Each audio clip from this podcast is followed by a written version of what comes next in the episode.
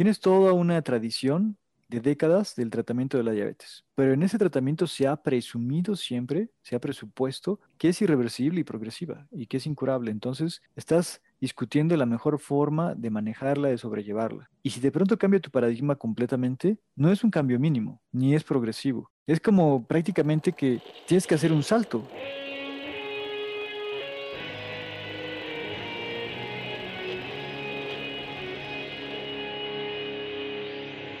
Bienvenidos a Volver al Futuro Podcast, donde platicamos con las mentes que nos impulsan a crear el nuevo paradigma de salud y bienestar, conducido por Víctor Sadia. Muy buenos días, muy buenas tardes, muy buenas noches. Hoy se encuentra con nosotros Víctor Villalobos. Víctor Villalobos es psicólogo, maestro en ciencias de la salud y doctor por la Universidad de California en políticas públicas y tecnología. Es profesor, tiene varias publicaciones académicas y es receptor de varios premios relacionados a la intersección de la tecnología, las políticas públicas y la nutrición. Es cofundador del Registro de Remisión de Diabetes y actualmente es coordinador en el Centro Nacional de Programas Preventivos y Control de Enfermedades del Gobierno de México. Víctor, gracias por estar aquí. ¿Qué tal? Pues muchas gracias, al contrario, por invitarme y gusto en verte, Tocayo. Me gustaría que nos platicaras un poquito cómo empezó tu carrera académica y cómo llegaste a, lo que estás haciendo hoy en día. Bueno, pues hoy en día trabajo en este tema de desarrollar soluciones a problemas aún no resueltos en salud pública. Entre ellos está el problema de la diabetes, de la obesidad. Y bueno, llegué aquí, pues después de un camino, pues yo diría interdisciplinario, ¿no? Que no fue, por ejemplo, cuando alguien estudia solo matemáticas y termina con su en matemáticas y ya. Primero comencé con una curiosidad por la cuestión de nutrición a los 15 años. Hice mi primer experimento, creyendo fielmente en que necesitamos vitaminas y minerales. Basé mi dieta en alimentos que supuestamente me daban el 100% de esos requerimientos y el requerimiento calórico y de macronutrientes, porque venía la caja. Entonces ahí dice tanto, tanto, tanto, ¿no? Cereal de caja, leche, atún, fibra de parte de un cereal, de un pan de caja, y listo, ¿no? Y al mes me sentía la fregada. Entonces, aunque me interesaba la nutrición, ahí dejé de creer en la ciencia porque no me funcionó para nada. ¿no? Tomaba también mi multivitamínico, no funcionó. Ya después, entonces, en la carrera dije nutrición, como carrera creo que no me convencí, como que no. Me fui a estudiar primero en la Facultad de Ciencias. Quería yo estudiar matemáticas y también quería química. Pero con la crisis de la adolescencia terminé en ciencias sociales, terminé psicología y siempre con el plan de hacer posgrados, me fui ahora sí a una maestría en nutrición. Y ahí estuvo mucho más interesante todo, porque ya era un nivel de crítica, ¿no? De cuestionar el status quo, de aprender cómo se formó el status quo y de intentar hacer que progrese. Y después el doctorado en, Berkeley, en California, donde pues siempre hay este tema de la innovación en California y demás. Entonces fue muy bienvenido buscar como propuestas exóticas para hacer el estudio de doctorado, ¿no? O sea, combinaciones raras. Yo propuse diseño de Behavioral Economics para mejorar intervenciones en, en, salud pública, sobre todo en el área de nutrición, y diseño como la parte formal, ciencias del diseño le llaman. Y así fue que llegué finalmente a, no sé, ahorita trabajo pues muy de cerca con el gobierno en intentar mejorar sus programas de salud en México. También trabajé allá en Estados Unidos con el CDC antes de venir a México. Y bueno, otras organizaciones, ¿no? Es lo más interesante, creo, esas dos. ¿Tenías tú ya un enfoque para pensar en temas de cuestiones macro, estructurales, políticas públicas desde el principio? ¿O fue algo que fuiste cultivando? Porque me imagino si hubiera sido al revés, una licenciatura en nutrición con una maestría en psicología, que mucha gente lo hace así, porque tienen mucha nutrición clínica y la psicología pues es parte fundamental de la nutrición. Que en tu caso fue al revés, empezaste con psicología y te fuiste a nutrición. ¿Dónde fue ese enfoque a pensar en, en lo macro, a lo que te dedicas? Realmente a, mí me tocó desde antes, cuando estaba en este dilema de la carrera, de que no matemáticas, sino más bien ciencias sociales, allí fue donde comenzó mi cuestionamiento, porque comencé a verlo con un enfoque más integral, más holístico. Este librito de Ludwig von Bertalanffy, ¿no? De teoría de sistemas, me cayó así, dije, wow, o sea, esto ya es viejísimo, o sea, tiene 30, 40 años esto, y, y entonces, ¿por qué no me enseñan así, no? ¿Por qué no me nos enseñan a, ver los problemas y las potenciales soluciones con estos enfoques. Fue ahí donde comencé a verlo como integral. Dije, no sirve de mucho cuando una persona sola se esfuerza, porque sería la suma de esfuerzos de 30 millones de mexicanos que no logran cambiar la, la estructura, el ambiente. Y entonces comencé a pensar que era como más bien algo sistémico que había que intentar ver, pero nunca me imaginé en ese momento que iba yo a buscar algún espacio de toma de decisiones macro. Y Behavioral Economics, ¿cómo te introdujiste ese concepto y cómo dijiste aquí veo una entrada para poderlo pensar en temas de salud pública y nutrición? Pues porque cuando estudié psicología tenía una formación más como más rigurosa en términos cuantitativos que lo que ahí se ve en la carrera. Entonces yo lo veía muy pobre, pero muy, muy pobre en ese sentido, ¿no? Se echaban estadística muy básica, estadística como de aquí está uh, el botón de este programa, el principio de la regresión lineal está, bla, bla, bla. Y yo ya lo veía y decía, pero es que ¿quién te dijo siquiera que la regresión lineal funciona, ¿no? Entonces, ¿qué es lo que se ajusta a tus datos? No, pues es que está tal cosa ahí. En fin, detalles de estadística yo decía nomás, no, no, no, no, no. Entonces busqué un enfoque cuantitativo y Behavioral Economics en su propio nombre iba indicando, ¿no? Que era un enfoque de economía, pero conductual. Y entonces dije, a ver, ¿cómo están haciendo ellos esta parte? Porque me gusta modelar, pero dejémonos de la parte quali, que está muy buena para entender. Tenemos que pasar también a lo quanti, no, no nada más puro quali. Y los psicólogos dicen, no, lo cuanti es una escala de cinco puntos para evaluar la opinión, la perspectiva o el conocimiento de una persona. Y dije, no, pero no, no, no, o sea, ¿eso qué te dice? Porque tienes que estar contando con que la persona va a ser honesta, bla, bla, bla. Y en economía, pues nunca, ¿no? O sea, en economía es, vamos a ver en qué se gasta la gente su lana. O sea, tiene un efecto real en su bienestar lo que nos dicen que hacen porque lo están haciendo. ¿No? Y aquí es como nada más si me reportas algo, ya pues te creo y intento ver qué pasa. Y en economics, ¿no? Pues lo opuesto, también estudian la conducta, pero con un enfoque cuantitativo, sobre todo fenómenos económicos, pero se está cada vez más aplicando a fenómenos que no eran originalmente su eh, nicho, ¿no? En economía. Y en tu maestría de nutrición y empezaste a pensar en sistemas precisamente como un modelo para poder explicar mejor esto que sucedía, ¿en qué momento tú dijiste, falta pensar esto para México y voy a tratar de hacer un modelo que ayude en estos términos. No, bueno, lo de sistemas fue desde antes de que me cambiara a psicología, ¿no? Cuando estaba en esta búsqueda y desde antes de la maestría también, obviamente. Entonces cuando llegué vi que tenían unos enfoques todavía como muy reduccionistas, ¿no? De este enfoque de nutrición que dice, si al niño le falta hierro, dale hierro y entonces mejora su estado nutricio y entonces ya tienes una solución viable. ¿No? Y, bueno, dije, bueno, pues no sé, este enfoque de sistemas no hay mucho, pero desde ese momento, en cuanto vi una oportunidad, intenté hacer una intervención con un enfoque más sistémico en el propio lugar donde estaba estudiando, el Instituto Nacional de Salud Pública, porque dije, hay que, el buen, el buen eh, eh, en casa del herrero asadón de palo, y yo dije, no puede ser, hay que trabajar con esta gente, que son nuestra comunidad, y comencé con ese enfoque de cambiar el microsistema del lugar de trabajo y súbitamente conseguimos apoyo, ¿no? Fue súbito. De hecho, casi me iba al año de empezar eso, casi conseguía ya una beca irme a Hopkins a hacer el doctorado en sistemas de alimentación y todo eso, pero sentí que no era mi momento todavía, pero todo se cuadró. Entonces vi que el mundo quizás iba a cambiar pronto, era 2006, para hacer estas cosas. No, perdón, 2006, comencé 2007. Y sí, vi que iba aterrizando el enfoque de sistemas en salud pública, ¿no? Para la persona que nos escucha y que a lo mejor no tiene tan claro esto de pensamiento en sistemas, ¿cómo lo describirías en pocas palabras? Y si tienes alguna anécdota de cómo esto se empieza a aplicar a algún programa que tú hayas vivido o hayas estudiado. Pues mira, por un lado están las famosas máximas, como de que el, todo es más grande que la suma de sus partes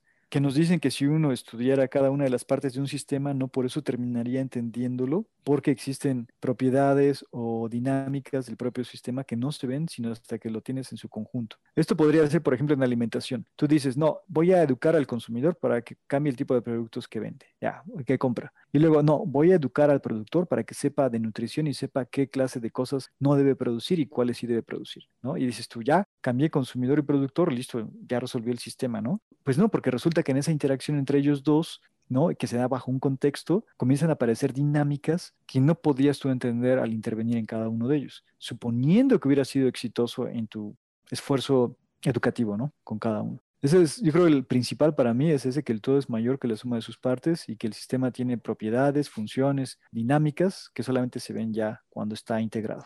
Y en este contexto de la nutrición y de su efecto tan nocivo en las enfermedades crónicas relacionadas al estilo de vida, cada vez más personas se empiezan a dar cuenta que no es una decisión, una intervención o una, como tú dices, moverle a una de las partes de toda la máquina, sino entender toda la máquina o tratar de entender toda la máquina sin tampoco pretender que la vamos a entender al 100% y al mismo tiempo vivir con esa incertidumbre, ¿no? Porque tampoco es algo que es una máquina no trivial, o sea, no conoces los inputs o puedes conocer los inputs, pero no vas a conocer todos los outputs porque como tú dices, algo va a pasar en esas interacciones que no podías anticipar y que se va, va a emerger a partir de esa interacción. Entonces, la pregunta sería, cómo las personas están empezando a pensar esto a nivel teórico, que lo podemos entender, y cómo pensarías tú que podemos ir avanzando hacia aplicarlo, el pensamiento en sistemas, para corregir, o corregir sigue siendo una palabra, el paradigma antiguo, en fin, para poder estar más cerca de las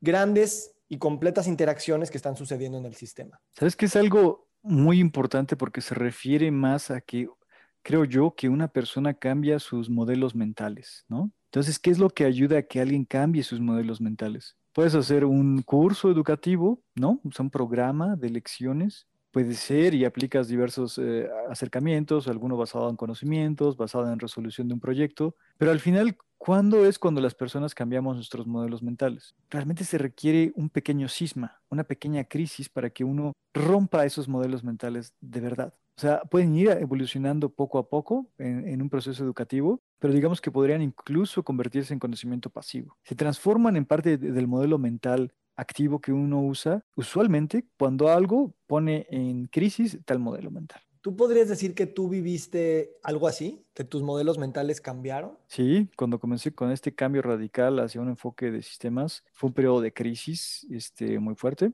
Y luego cuando cambié este paradigma sobre el tratamiento de la diabetes, igual, ¿no? Fue por una crisis Platícanos de esa segunda. Yo estaba trabajando desde, ya tenía ocho años, trabajando en proyectos de salud pública, en proyectos para prevenir enfermedades crónicas con dieta. Entonces me sabía de memoria las reglas, recomendaciones para prevenir la diabetes.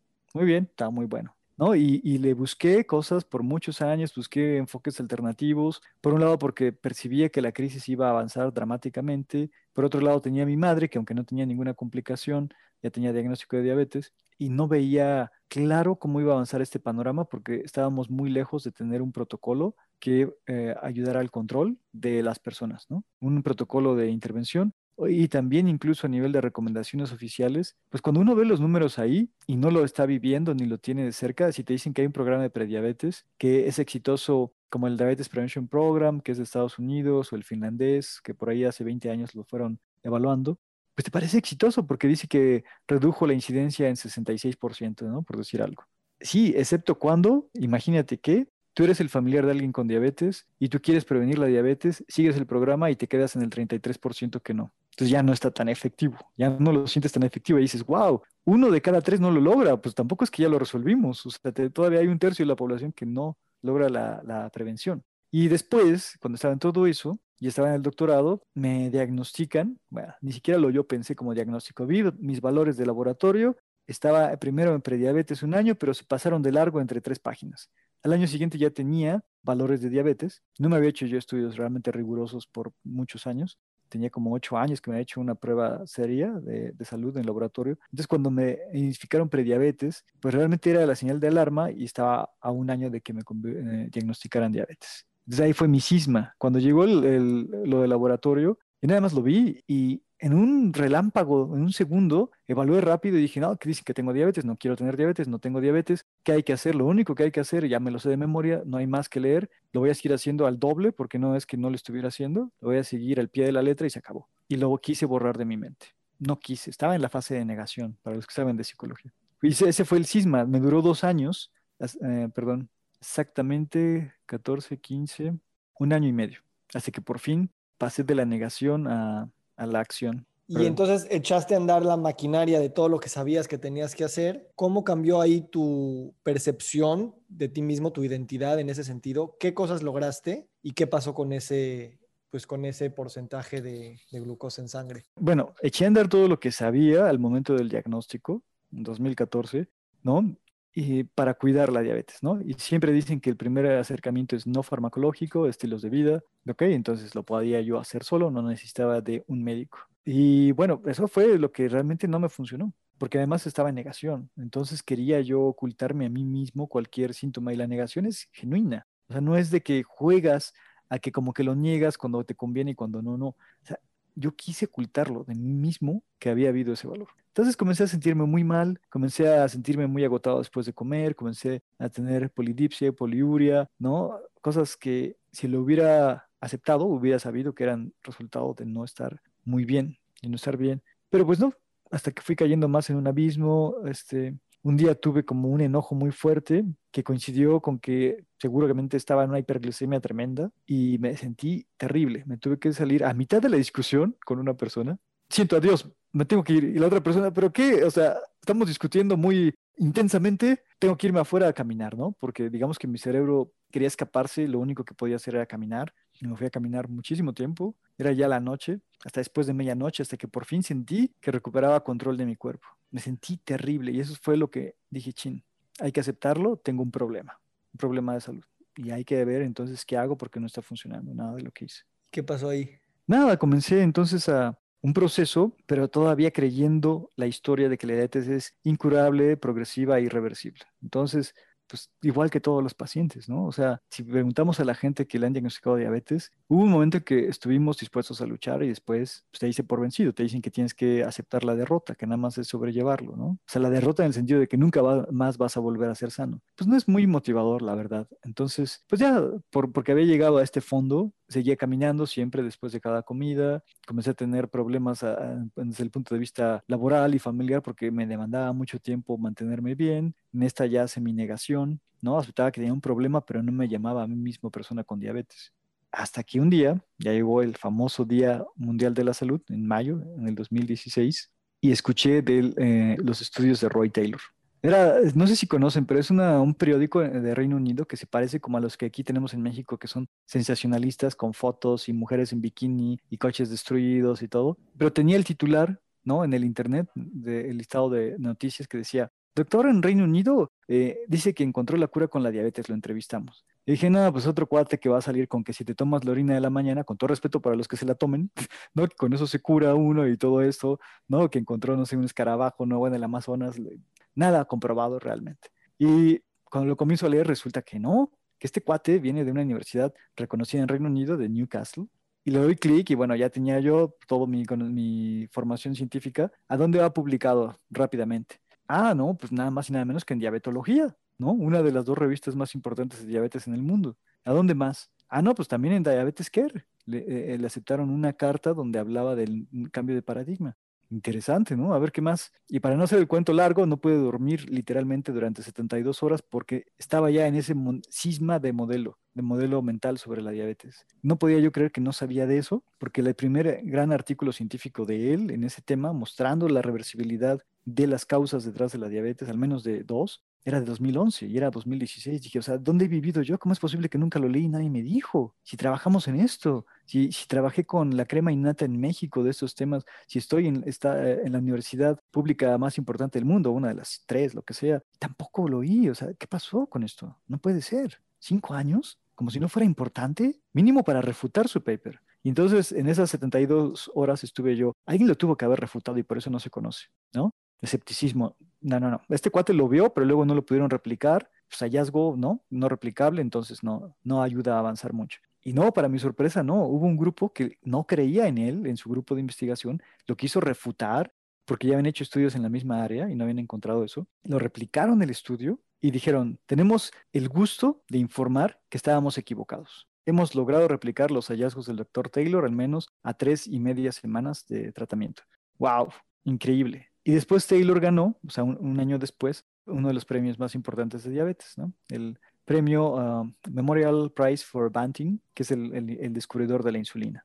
Y dio su conferencia magistral donde explicó sus hipótesis eh, sobre cómo ocurre esta reversión de la diabetes, al menos en casos no muy avanzados y sobre todo con sobrepeso u obesidad, ¿no? Previa. Y de ahí para adelante, o sea, él ha seguido haciendo historia en esas áreas y otra gente también. Wow. Y entonces tu modelo, tu modelo mental cambia y al mismo tiempo es un modelo mental que sigue estando muy de nicho, porque pues estás tú en una ciudad, en una universidad donde todavía no es eh, el nuevo paradigma y te sientes de cierta manera, me imagino también, pues aislado, solo, queriendo empujar estos temas y a la gente le da miedo o te tira también de loco como tú hubieras tirado de loco antes de cambiar tu modelo mental. Sí, es que también aquí el problema es como como que tienes que tener la sed desesperada de encontrar e integrar en tu modelo mental esa nueva información. Y cuando alguien no padece la enfermedad, así sea un científico que se dedica a eso, no tienes esa sed. O al menos es muy raro, muy, muy, muy raro que haya alguien así. Lees el proyecto de Taylor y eres un líder digamos que en México, ¿no? Tenemos Sistema Nacional de Investigadores. Eres uno de las, de la crema innata, estás en el SNI nivel 3, el más alto de diabetes. Pues si lees el paper, quizá alzas la ceja y dices, wow, está raro. Hay que tomar nota y vamos a ver qué más pasa. ¿no? Porque te está rompiendo tu modelo mental, no lo vas a cambiar por un paper. Pero por el contrario, cuando tienes esa desesperación de integrarlo en tu modelo mental, entonces dices, wow, y vamos a ver entonces quién más lo hizo. Y si nadie lo ha replicado, vale la pena replicarlo. Y si lo replicaron, ¿qué encontraron? ¿No? Y con base en qué estudios previos ellos ah, buscaron esa hipótesis. ¿Y qué pasó después? Porque ya pasaron cinco años, ¿no? O sea, si fuera exitoso, mínimo ellos mismos se hubieran movido para buscar subsecuentes investigaciones. Si no hicieron nada, pues probablemente ni ellos creen en eso, ¿no? ¿Y, en qué revista fue?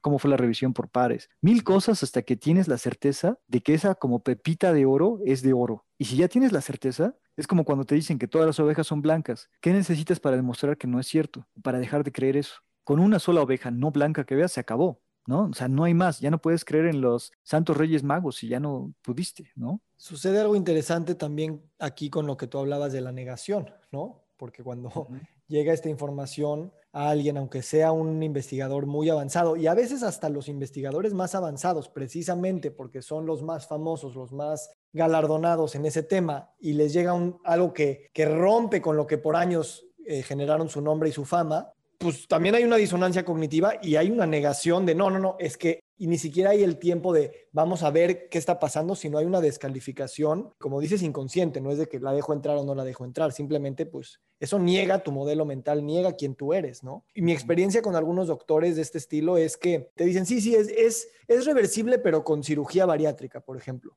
Y para ellos esa es la única respuesta que dan ante todo el nuevo contexto que está emergiendo relacionado a la reversibilidad de la diabetes. Sí, es que es ese punto, si no tienes esa sed, esa urgencia tremenda de aclararlo, pues mira, la, medicina avanza poco a poco por cuestiones conservadoras y de prevenir riesgos, ¿no? Entonces, bueno, pues si ya tienes un paradigma de tratamiento de la diabetes, te llega un estudio, pues lo vas integrando poco a poco. Al final la verdad se impone y para muchos médicos es poco a poco. Esa es la forma más conservadora. Al final la verdad se va a imponer. Si esto es cierto, lo veremos en 5, 10, 15 años y ahí nos irá cayendo el 20, ¿no? Y para ellos es como la postura más segura. ¿Cómo tú ves este tema de traer esta palabra a México? Sabes, nosotros que hemos estado muy en contacto con las investigaciones a nivel mundial, a pesar de que los gringos luego creen que son los únicos que, que lo llevan, realmente esto sucede en todas partes, como tú sabes. Y ahorita en México, ¿qué te has encontrado de problemas de por lo menos decir la palabra remisión en el mismo enunciado cuando dices diabetes tipo 2? Pues lo, lo primero es quién sabe qué entienda cada uno de los receptores del mensaje por remisión. Ahorita uno checa en internet y hay remisión, reversión, hay gente que dice que la revirtió pero sigue tomando medicinas, ¿no? Hay gente que dice que es remisión con que tengas uno de los tres grandes indicadores de diabetes resuelto, otros dicen que con dos es suficiente, ¿no? Entonces, quién sabe qué entiende la persona que está del otro lado por remisión. En los ámbitos médicos, digo, ha cambiado el panorama. Cuando vine en 2017 buscando, pregonando esto en, los círculos científicos, la verdad es que primero obviamente decían, ah, chis, ah, chis, ¿qué es esto? Después ya les explicaba, está en diabetología, en Diabetes Care. Ah, caray, bueno, entonces sí es serio, ¿no? No les toman el pelo esas revistas fácilmente. Se ha replicado, sí, ¿qué crees? Se replicó y le dieron un premio al cuate. Ah, no, pues está bien interesante, ¿no? Con una plática larga. Plática corta, me ha tocado estas grandes eminencias que lo oyen y dicen, sí, sí, estoy al tanto. Y, yo me quedo esperando lo que sigue, pero no sigue más, no hay sorpresa ni esperanza ni nada. Y me quedo así como, ¿cómo puede ser? O sea, no, no puede ser, esto tiene que avanzar.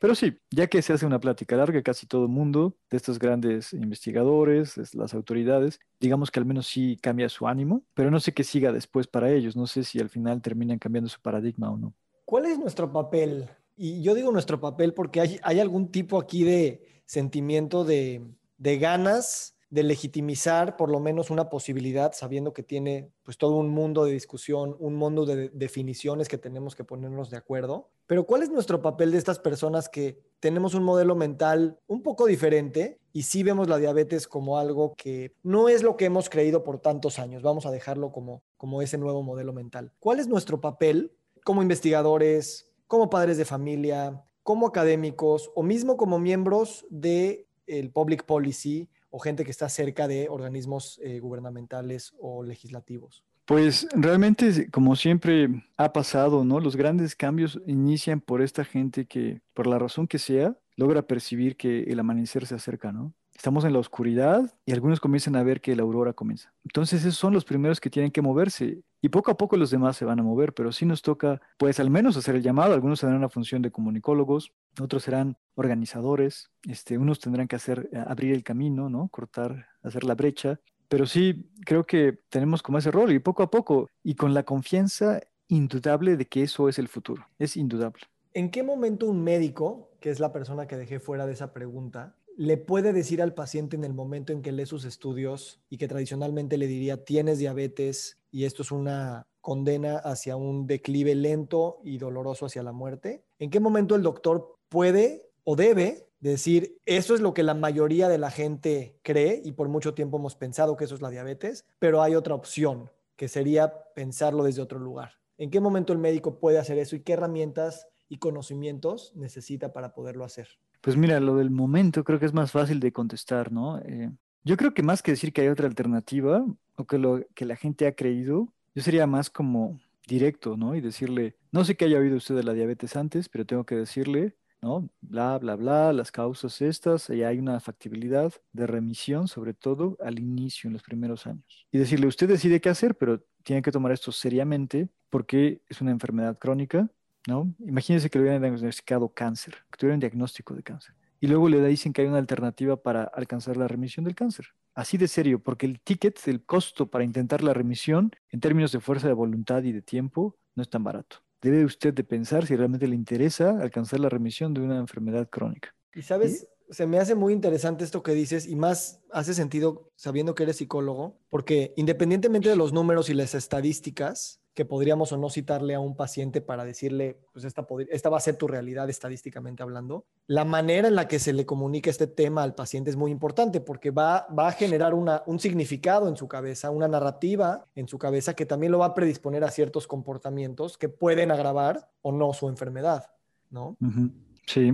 ¿Qué, ¿Qué cosas te has encontrado tú porque sé que has vivido algunas experiencias en los que te das cuenta que organizaciones académicas o asociaciones médicas como la, Asociación de Diabetes Americana o, otros organismos en los que hace unos años empezaba a presentar esta evidencia de, potencial reversibilidad y que a lo mejor por no ser parte de su canon y por conflictos de interés tal vez, pues no veían hacia ese lado. Pues sí, eh, como platicábamos alguna vez antes, tú y yo, la verdad es que no tuve ningún tipo de pena o inseguridad para comunicarme con los líderes en la investigación eh, en estas áreas, porque pues esta urgencia o sed, ¿no? De intentar entender esto, te obliga y he terminado en varias ocasiones pues platicando con ellos en persona, por ejemplo, una vez con una reunión donde varios director, exdirectores de la American Diabetes Association y demás, y discutiendo el punto, ¿no? Discutiéndolo, porque para mí era como obvio, tienes toda una tradición de décadas del tratamiento de la diabetes. Pero en ese tratamiento se ha presumido siempre, se ha presupuesto que es irreversible y progresiva y que es incurable. Entonces, estás discutiendo la mejor forma de manejarla, de sobrellevarla. Y si de pronto cambia tu paradigma completamente, no es un cambio mínimo, ni es progresivo. Es como prácticamente que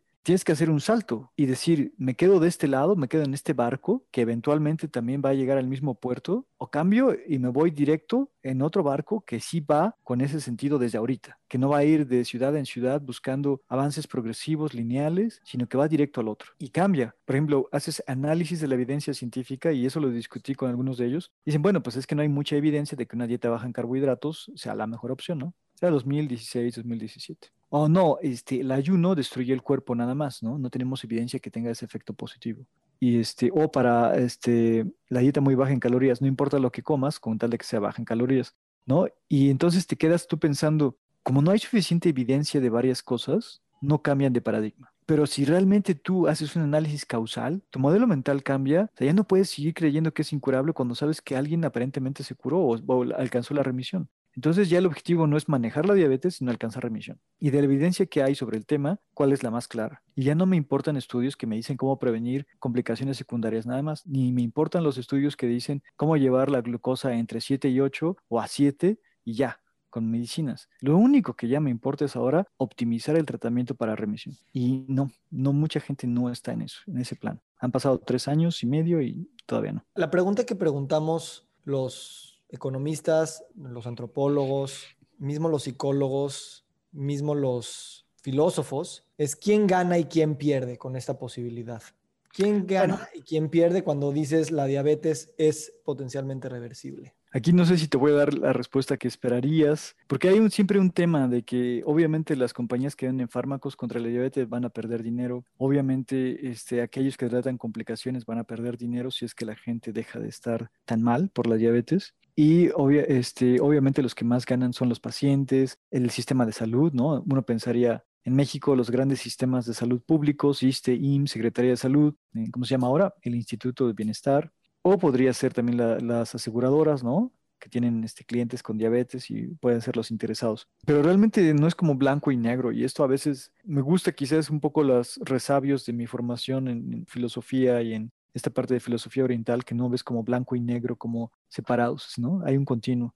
Para dar solo un ejemplo, o sea, el proyecto de remisión de diabetes no involucra fármacos, y precisamente con esa condición fue que una compañía farmacológica lo está financiando. Pero su ala de responsabilidad social que apoya esto está independiente de las decisiones comerciales. O sea, no juegan a que el ala eh, de responsabilidad social es solamente para quedar bien. Realmente le dieron independencia, ¿no? Y dicen, bueno, pues mientras no sean fármacos, no entramos en conflicto. Y si esto ayuda a que la gente tenga mejor salud, pues perfecto. Aunque en teoría, si esto funciona, implicaría en sus ventas negativamente. Y sabes, precisamente porque estamos trascendiendo ese pensamiento lineal y nos estamos yendo al pensamiento en sistemas, también estamos trascendiendo o queremos trascender el pensamiento maniqueísta, al sí o no, al bueno, malo, negro, blanco, a este espectro de posibilidades. ¿Cómo podemos nosotros también reeducarnos como médicos, como profesionales de la salud, como pacientes o como instituciones en el contexto mayor, en no caer tanto en esos juicios que polarizan las opiniones, que polarizan las actitudes y que a la larga dividirlo en un juego de buenos contra malos termina siendo peor y perpetúa las mismas cosas.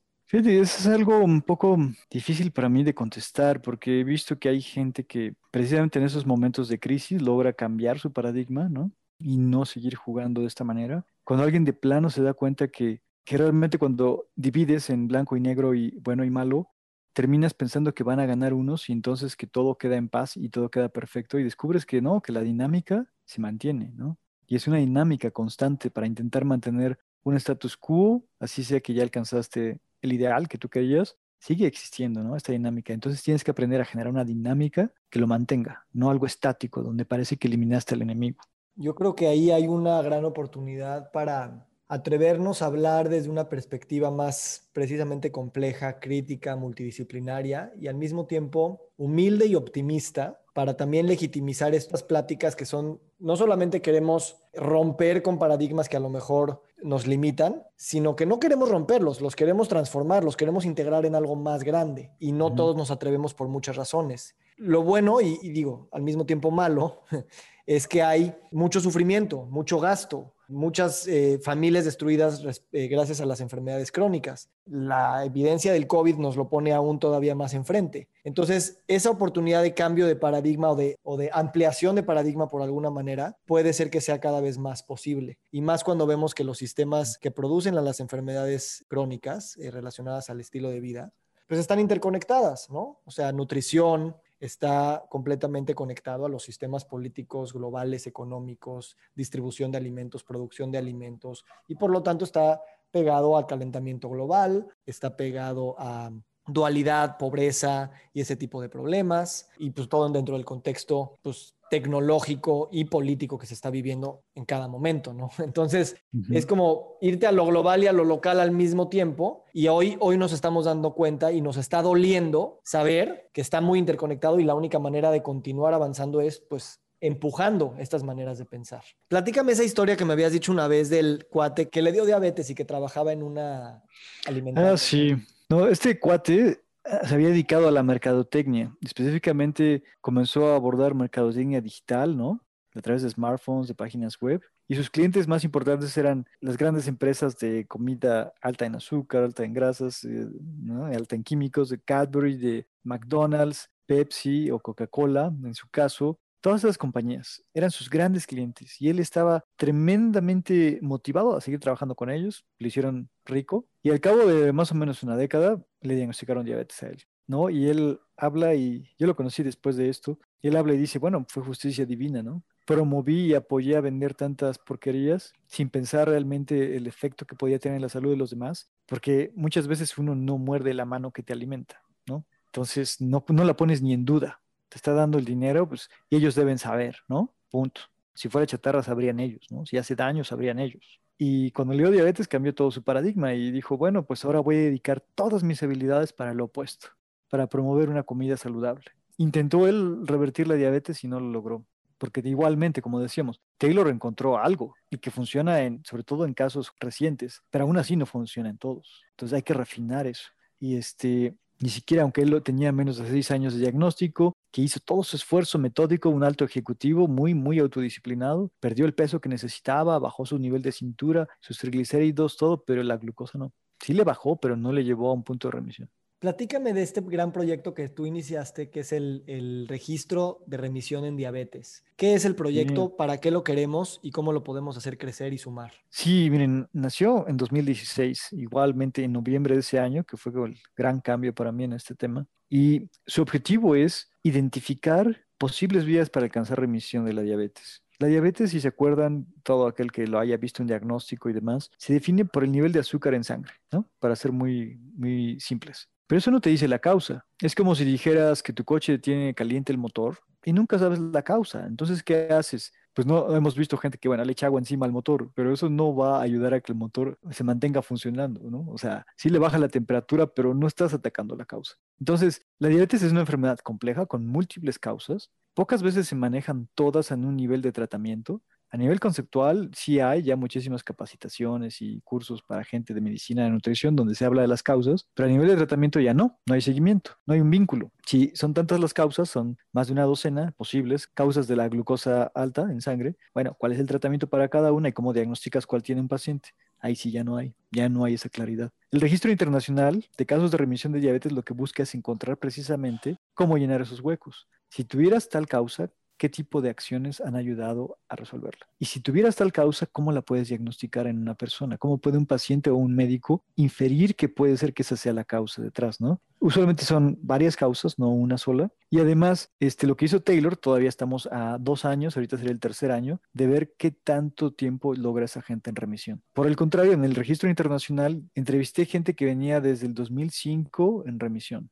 El caso más largo que tengo allí es de 11 años en remisión y fue hasta que falleció. Ya falleció grande, 79 años, si mal no recuerdo, 80. Y quiere decir que estuvo 11 años en sus últimos 60 y 70 en remisión y falleció por causas no atribuibles a alguna complicación de la diabetes. Mientras que, bueno, en Taylor tenemos tres años de un ensayo riguroso científico, pero sigue siendo la pregunta cómo lograrlo en más gente y una vez que lo logras, cómo lo mantienes, cómo logras estabilizar ese cambio que puede ser transitorio, cómo lo logras hacer cuasi permanente. ¿Y cómo se alimenta este registro? Primero iniciamos con una parte cualitativa, o sea, buscando casos excepcionales, como en cáncer les llamarían casos de remisión espontánea, ¿no? Gente que no estuvo en un estudio eh, experimental, pero que alcanzó la remisión, ¿no? Y decir, a ver, a ver, a ver, ¿qué hiciste? ¿Qué pasó? ¿Qué ocurrió? Y entonces hice un poco de arqueología por internet, dentro, eh, hacia atrás en el tiempo. encontré el famoso club del 5%, que era un club en uno de los foros más populares al principio en el Internet, en los 90 y principios del siglo. Y en este había mucha gente que ah, compartía tips y también miedos de cómo lograba o no lograba estar con una hemoglobina glicosilada del 5%, ¿no? 5.9 a 5.1, 5.0 era fantástico para ellos, ¿no? Recordemos que la diabetes se diagnostica en 6.5%. Entonces los rastreé, encontré algunos de sus miembros más viejos y luego fui entrevistando a subsecuentemente a otros relativamente más jóvenes en el proceso de remisión y que no habían seguido el tema de Taylor, o sea que no es porque habían leído a Taylor, fue pre-Taylor, fue cuando la única opción conocida y no entendida era lo de cirugía bariátrica. En una época que les decían que estaban locos, pero precisamente como, pues esa cita que tengo que decirla de George Bernard Shaw, ¿no? Que el hombre racional se adapta al mundo, en este caso el paciente se adapta a lo que el sistema de salud le dice, y el hombre irracional quiere que el mundo se adapte a él. ¿No? Y en este caso estos pacientes dijeron, no, yo lo que quiero es estar bien al 100%, no me interesan medias tintas. Y entonces buscaron cómo cambiar su tratamiento para que entonces pudieran alcanzarlo. Y entonces el avance o el progreso depende del, del hombre irracional. Sí, el progreso depende del paciente irracional que le exija al sistema de salud que ya basta de demoras, que ya es hora de cambiar y ni modo. Y si no encuentras a un médico que te apoye, pues por fortuna, no es 2014, no es 2010, podemos encontrar médicos para que apoyen a cada paciente en eso. Platícame qué estás haciendo ahorita. ahorita estoy planteando, para tomar, seguir este hilo, estoy planeando este programa de capacitación para nutriólogos, para psicólogos y médicos para que actualicen su paradigma de tratamiento. Estoy seguro que no va a venir por un médico que lo mande su sector salud, al menos no va a empezar así, pero quizás un médico que tiene un familiar con diabetes o que él tiene diabetes, ¿no? Y dice, ah, caray, si he leído, está bien que me informe, ¿no? Les damos la capacitación para formar este gran ejército de médicos que nos ayuden a pues no voy a decir acabar, pero que nos ayuden a ir reduciendo la diabetes a un punto ínfimo. Este, hay muchos vacíos en el tratamiento, como dijimos, pero lo que se sabe es suficiente para que cualquier paciente lo pruebe y el efecto colateral, si es que no alcanza remisión, son más bien positivos que negativos un mejor hígado, una mejor actividad en sus mitocondrias, en sus células, mejor sensibilidad a la insulina en músculo, ¿no? Los efectos colaterales en la búsqueda de remisión son positivos, pero si necesitas a un médico para que esos escasos negativos no te vayan a pasar, ¿no? Es muy importante. Solo tenemos un cuerpo cada quien, no podemos arriesgarnos a estar haciendo experimentaciones riesgosas. Vamos a buscar a los doctores irracionales para los pacientes irracionales que quieran cuestionarlo quisiéramos este, invitar a las personas, vamos a organizar diversas videoconferencias y vamos a coordinarnos con instituciones en diversos estados del país y muy probablemente internacional, con gente en Chile, en Colombia, para diseminar este mensaje de esperanza para los pacientes y diseminar también la oportunidad de, de, capacitación para los profesionales de la salud. Esto lo tenemos programado para el 14 de noviembre del 2020. Excelente, para mí será un privilegio formar parte de eso y ver de qué manera podemos sumar y pues eh, realmente antes de, darte mi, mi, última pregunta, quisiera agradecerte por este acto de valentía en ese sentido de, exponerte a, mostrar tus nuevos paradigmas mentales y a trabajar para que otras personas también puedan crecer los propios. Mi pregunta final sería, desde el 2016 que tuviste este evento tan importante, ¿cómo has evolucionado tú como persona? ¿Cómo ha evolucionado tu salud? ¿Cómo te encuentras hoy en día? Pues la verdad es que me encuentro muy optimista, pero también tengo que comentar que del 2016 que comencé en mayo 7, hasta que realmente yo sentí que la remisión era estable, pasaron más de un año, pasó más de un año. Y no fue sin incertidumbres, no fue sin grandes preocupaciones de que si lo que estaba haciendo era incorrecto, porque tampoco podía uno tener tanta soberbia de creer que lo tenía todo correcto cuando hay tantas autoridades a nivel internacional que no lo aceptaban. Entonces, es una parte de incertidumbre y sobre todo saber que si ya tienes eh, dañado tu sistema de metabolismo de glucosa, ¿qué tal si lo estás dañando más? Entonces, fue un periodo de incertidumbre alta, de, o al menos suficiente, de, algunos momentos de ansiedad y de no saber qué hacer bien. Y creo que ese es el, punto más importante que queremos como corregir. La gente con la que he platicado, eh, profesionales de la salud que también tienen diabetes, sobre todo tipo 1, más que tipo 2, están de acuerdo en que no podemos dejar a, que la gente pase en esto, ¿no? Hay que cambiar el sistema de salud. Yo estoy bien, de hecho en esa época tengo que decir que cuando terminé esas, esos tres días, 72 horas de estar leyendo papers sin, sin poder ir a dormir, lloré, pero no lloré por mí, Lloré por la gente que había muerto antes, porque se fueron pensando que no había esperanza. Y eso es lo triste, porque sí había esperanza. Nadie tiene derecho a quitarle la esperanza a los demás. Y ese es el mensaje, yo creo, el más importante al que ahora me estoy dedicando, que nadie lo tenga así. Vic, pues muchas gracias por tu valentía, por compartir esta vulnerabilidad que al mismo tiempo es toda la fortaleza que tienes y sobre todo porque has tenido esta bendición de, de alguna manera de ser académico, de estar ya metido en el tema de psicología, de nutrición, de behavioral economics y vivir en carne propia lo que implica el atreverse a pensar en la diabetes como una enfermedad reversible. Y la verdad es que me, me emociona y te agradezco esta generosidad con la que has compartido con nosotros y esperamos poder sumar a tu proyecto y sumar a toda la comunidad que quieres generar para poder mostrar, cambiar paradigmas y sobre todo, como tú dices, traerle esperanza a la gente. Víctor, pues muchas gracias de verdad y sí, esperemos que granito por granito de arena vamos contribuyendo ¿no? a este gran cambio. Al contrario, fue un honor. Te deseo un feliz día. Gracias. Hasta luego.